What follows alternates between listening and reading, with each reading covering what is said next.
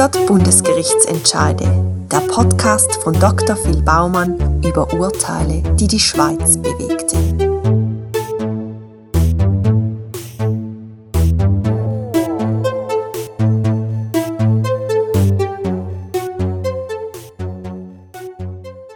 »30. Mai 1967. In Nigeria erklärt die Provinz Biafra ihre Unabhängigkeit von der Regierung in Lagos.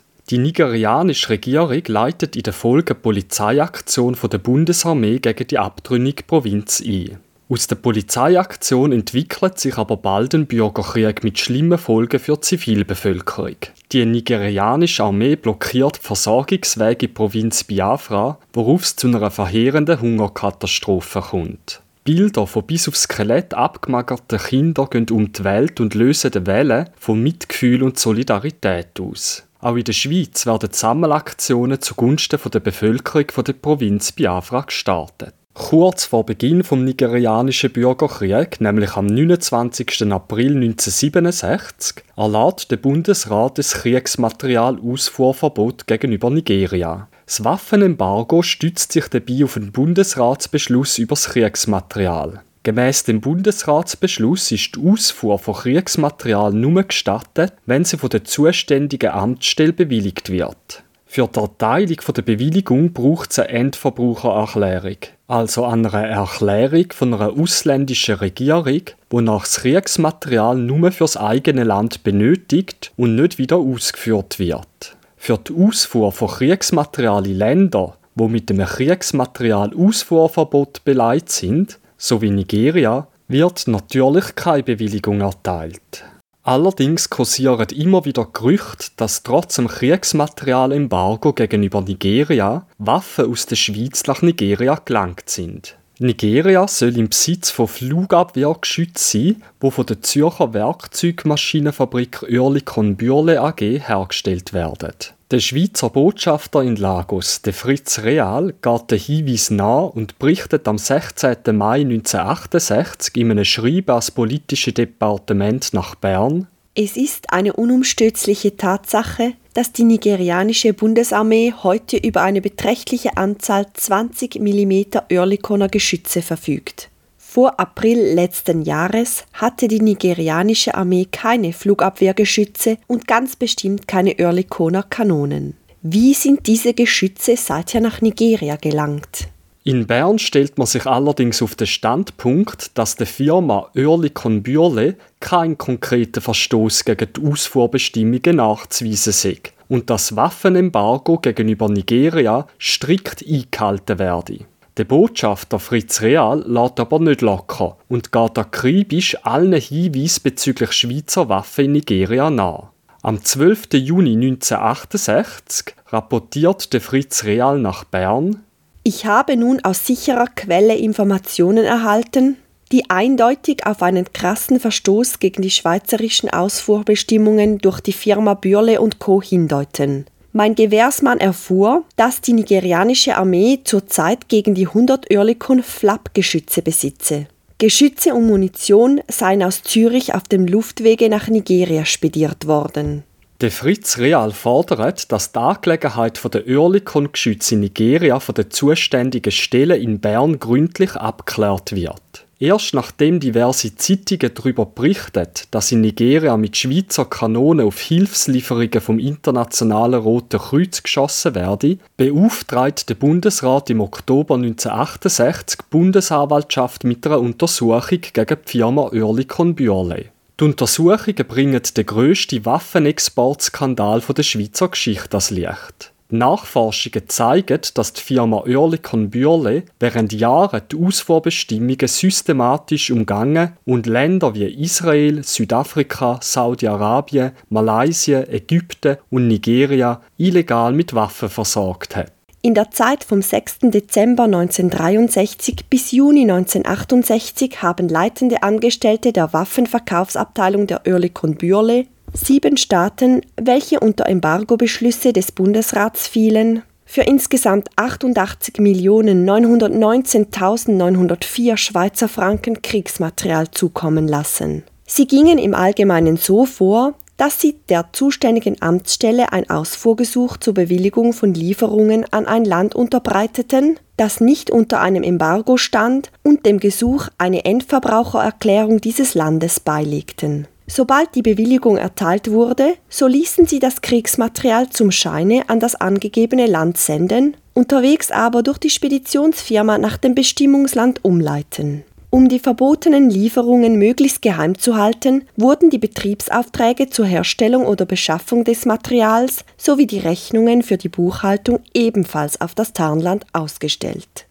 Um beispielsweise den Embargo-Beschluss vom Bundesrat gegenüber Nigeria umgehen zu können, hat sich ein Kadermitarbeiter von der Oerlikon Bürle am 3. Juli 1967 von einem angeblichen Vertreter von der Imperial Ethiopian Air Force die Endverbrauchererklärung ausstellen lassen, dass die Lieferung von 100 Geschütz 20 mm und 200.000 Schuss 20 mm Munition für Äthiopien bestimmt sind und nicht wieder ausgeführt werden.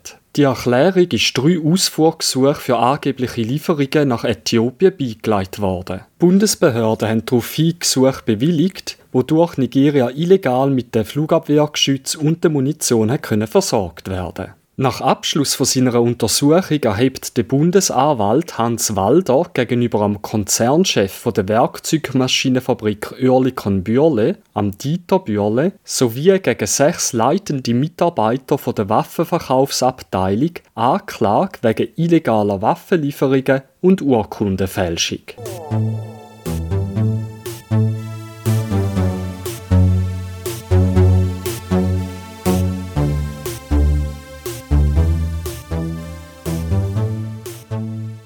Bundesgericht führt im Entscheid BG 96455 aus, dass gemäß Artikel 18 Absatz 1 vom Kriegsmaterialbeschluss vom Bundesrat mit Gefängnis oder Buß bestraft wird, wer im Bewilligungsgesuch unrichtige oder unvollständige Angaben macht oder wer Kriegsmaterialien anders als in der Bewilligung genanntes Empfangsland umleiten lässt. Zudem ist die Urkundenfälschung als auch der Gebrauch von einer falschen Urkunde gemäß Artikel 251 StGB strafbar. Gemäß der Ermittlungen vom Bundesanwalt haben sich drei leitende Mitarbeiter von der Oerlikon Bürle im Ausland falsche Endverbraucherzertifikate ausstellen lassen und die anschliessend zur Täuschung der Bundesbehörden und damit für die Umgehung vom Waffenembargo verwendet. Zudem haben die drei Mitarbeiter Speditionsfirmen instruiert, das ausgeführte Kriegsmaterial ins wahre Bestimmungsland umzuleiten.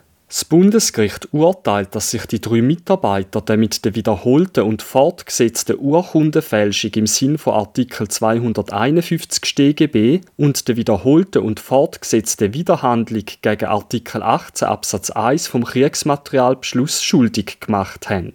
Das Bundesgericht befasst sich dann mit der Strafbarkeit vom Konzernchef Dieter Bürle. Der Dieter Bürle ist weder bei der Beschaffung der falschen Endverbrauchererklärungen noch bei der Umleitung der Waffenlieferungen aktiv involviert gewesen. Das Bundesgericht führt aber aus, dass auch eine Unterlassung strafbar sein kann, insbesondere wenn der Urheber von einer Unterlassung rechtlich verpflichtet war, die mit Straf bedrohte Verletzung der geschützten Rechtsgüter zu verhindern. Gemäss dem Bundesgericht wäre der Dieter Bürle als Firmeninhaber und oberster Chef der Oerlikon Bürle verpflichtet gewesen, durchzugreifen, wo er erkannt hat, dass sich die Leitung der Waffenverkaufsabteilung über das Waffenembargo vom Bundesrat hinwegsetzt. Es hätte am Dieter Bürle aber offensichtlich am ernstlichen Willen gefehlt, wirksam einzugreifen, und er sei während Jahren untätig geblieben.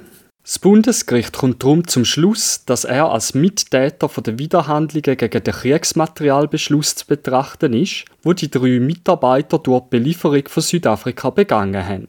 Das Bundesgericht erklärt in seinem Urteil weiter, dass die Strafe nach dem Verschulden vom Täter zuzumessen ist. Allgemein wird das Verschulden dadurch erhöht, dass die Grundbewilligung zur Herstellung von Kriegsmaterial nur gut beleumdenden und vertrauenswürdigen Personen und Unternehmen erteilt wird und dass die Oerlikon Bürle das Vertrauen der Bundesbehörden genossen hat. Dieses Vertrauen haben die Angeklagten, wie der verbotene Umsatz von nahezu 90 Millionen Franken zeigt, während Jahren hemmungslos ausgenützt. Sie haben nicht bloß zahlreiche falsche Ausfuhrgesuche eingereicht und Kriegsmaterial nachher umgeleitet, sondern den Gesuchen in den meisten Fällen erlogene Endverbrauchererklärungen beigelegt, die von den Bundesbehörden, wie die Angeklagten wussten, nur sehr schwierig zu überprüfen waren. Als besonders verwerflich erscheint ihr Geschäftsgebaren im Falle Nigeria. Ob schon zur gleichen Zeit insbesondere auch schweizerische Hilfsorganisationen mit Spenden der Bevölkerung die Leiden des Bürgerkrieges in Nigeria zu mildern suchten, schreckten sie nicht davor zurück, diesem Land 96 Flapkanonen und 100.000 Schuss 20 mm Munition zu liefern. Durch ihre Handlungsweise haben sie dem Ruf und Ansehen der Schweiz geschadet, dem Lande innen- und außenpolitisch Schwierigkeiten bereitet. Bezüglich am Verschulden vom Dieter Bürle erkennt das Bundesgericht weitere erschwerende Umstände. Besonders erschwerend wirkt, dass er ein Wirtschaftsführer und Geschäftsmann von internationalem Ansehen, Vertrauensmann der schweizerischen Behörden für Rüstungsfragen, Oberst im Generalstab und Jurist ist. Von einem Manne in solchen Verhältnissen wäre zu erwarten gewesen, dass er pflichtgemäß eingriff. Es darf mit Sicherheit angenommen werden, dass die Leitung der Waffenverkaufsabteilung dann nicht mehr gewagt hätte, weitere verbotene Geschäfte zu tätigen. Allerdings kann der Dieter Bürle im Gegensatz zu den Mitanklagten nur wegen Verletzung vom Kriegsmaterialbeschluss durch Duldung von Lieferungen an Südafrika während zwei, drei Vierteljahr verurteilt werden. Das Bundesgericht bestraft ihn mit acht Monaten Gefängnis bedingt und einer Buß von 20.000 Franken, was für den vorliegenden Tatbestand den gesetzlichen Höchstbetrag darstellt. Die drei Mitarbeiter von der Verkaufsabteilung erhalten unbedingte Gefängnisstrafen zwischen 15 und 18 Monaten.